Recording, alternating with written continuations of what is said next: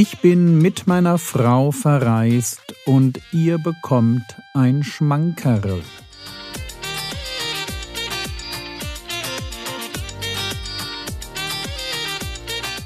Theologie, die dich im Glauben wachsen lässt, nachfolge praktisch dein geistlicher Impuls für den Tag. Mein Name ist Jürgen Fischer und ich habe euch die letzte Predigt aus der Reihe die Dynamik geistlichen Lebens mitgebracht. So, also ich freue mich, dass wir tatsächlich unsere Reihe abschließen können. Hat ein bisschen länger gedauert, als vielleicht geplant war, aber wer von Anfang an dabei war, die Dynamik des geistlichen Lebens war unser Thema.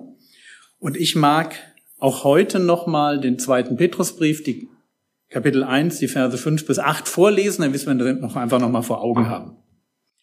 2. Petrus 1, die Verse 5 bis 8, eben deshalb wendet aber auch allen Fleiß auf und reicht in eurem Glauben die Tugend dar, in der Tugend aber die Erkenntnis, in der Erkenntnis aber die Enthaltsamkeit, in der Enthaltsamkeit aber das Ausharren, in dem Ausharren aber die Gottesfurcht, in der Gottesfurcht aber die Bruderliebe, in der Bruderliebe aber die Liebe. Denn wenn diese Dinge bei euch vorhanden sind und zunehmen, lassen sie euch im Hinblick auf die Erkenntnis unseres Herrn Jesus Christus nicht träge noch fruchtlos sein.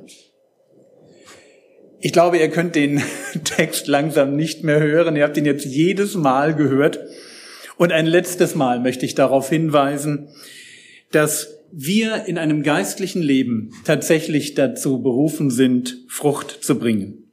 Und zwar nicht nur im Hinblick auf die guten Werke, sondern ganz stark und eventuell sogar ein Stück vordringlich im Hinblick auf den Bereich, den ich Christuserkenntnis nennen möchte. Oder hier in, im Hinblick auf die Erkenntnis unseres Herrn Jesus Christus, wie Petrus sich ausdrückt.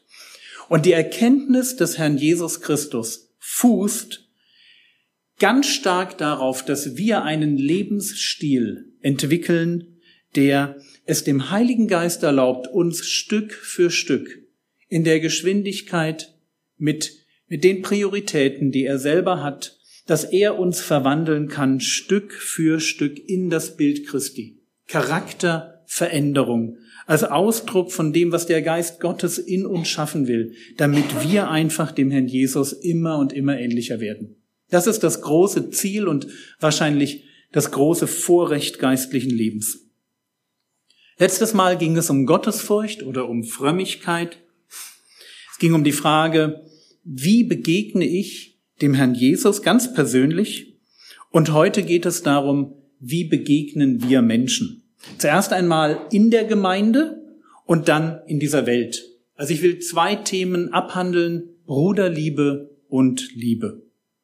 Nochmal 2. Petrus 1, die Verse 5 und dann Vers 7. Wendet aber auch allen Fleiß auf und reicht, und jetzt kommt es, in der Gottesfurcht oder in der Frömmigkeit aber die Bruderliebe, in der Bruderliebe aber die Liebe dar. Und er merkt, das ist dieser Zyklus, der ist jetzt einmal geschlossen. Wir enden mit Bruderliebe und Liebe. Eine enge Beziehung zu Gott macht sich immer daran auch fest, dass ich einen Blick entwickle für Menschen. Also wenn ich die Gemeinschaft pflege mit einem Gott, der Menschen liebt, der selber mir ein Vorbild ist in Dingen wie Fürbitte oder dem Vergeben oder wie er Menschen unterstützt und ihnen geholfen hat, dann geht das gar nicht anders, als dass wenn ich mit diesem Gott Umgang pflege, ich selber ein Stück Verantwortungsgefühl entwickle für Menschen. Und ich begreife mich dann als Teil einer Gemeinschaft mit einem Auftrag. Ich bin Teil einer Familie, einer Familie Gottes, die sich liebt untereinander, die aber dann auch bereit ist, diese Liebe, die sie hat, an andere draußen weiterzugeben. Und von daher kann ich kaum einen eigenen innigen Umgang mit Gott pflegen, ohne dass in mir der Wunsch aufkommt, meinen Geschwistern zu dienen und das zu tun, was Jesus tut, sprich diese Welt mit dem Evangelium zu erreichen, genauso wie es sein Wunsch ist. Das geht eigentlich nicht. Bruderliebe, Liebe. So, fangen wir mit dem ersten an, Bruderliebe. Und das wird auch unser Schwerpunkt sein. Bruderliebe bezeichnet als Begriff die Liebe zu den geistlichen Geschwistern. Ich bekehre mich und ich werde mit der Bekehrung Teil einer neuen Familie. Der Gag, die suche ich mir nicht aus. Aber das macht sie nicht weniger real. Das ist im natürlichen Leben ja auch so. Ja, also man sucht sich seine Familie nicht aus. 1. Korinther 12 heißt es in Vers 13, denn in einem Geist sind wir alle zu einem Leib getauft worden, es seien Juden oder Griechen, es seien Sklaven oder Freie, und sind alle mit einem Geist getränkt worden. Ein Geist, ein Leib, damit ist die Gemeinde gemeint. Wir sind zu einem Leib berufen. Und aus diesem Einssein, da macht mich jemand eins mit anderen. Aus diesem Einssein erwächst dann ein Miteinander. Ein Leib, viele Glieder.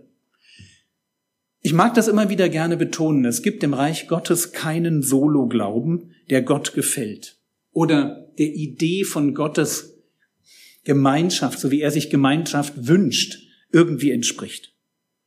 Es gehört zu, ja wahrscheinlich zu den Verrücktheiten des modernen Individualismus, genau das zu glauben. Man könne alleine seinen Glauben leben.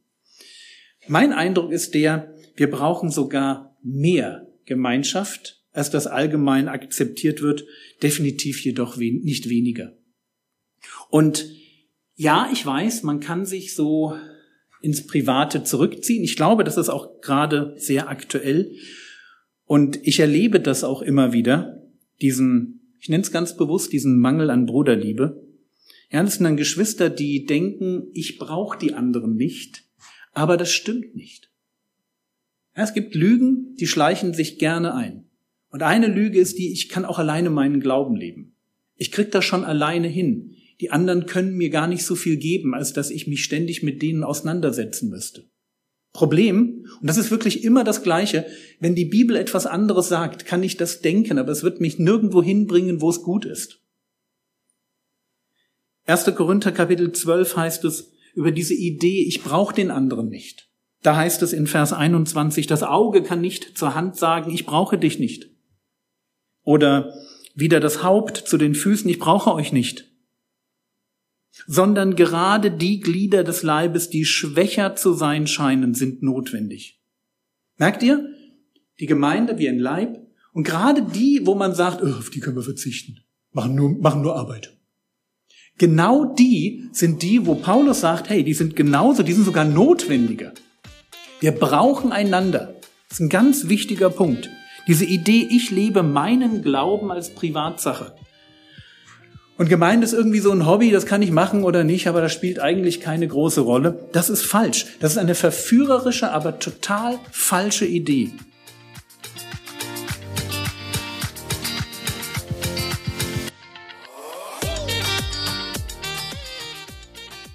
Das war's für heute. Alle Predigten aus der Reihe Die Dynamik geistlichen Lebens finden sich auf frogwords.de.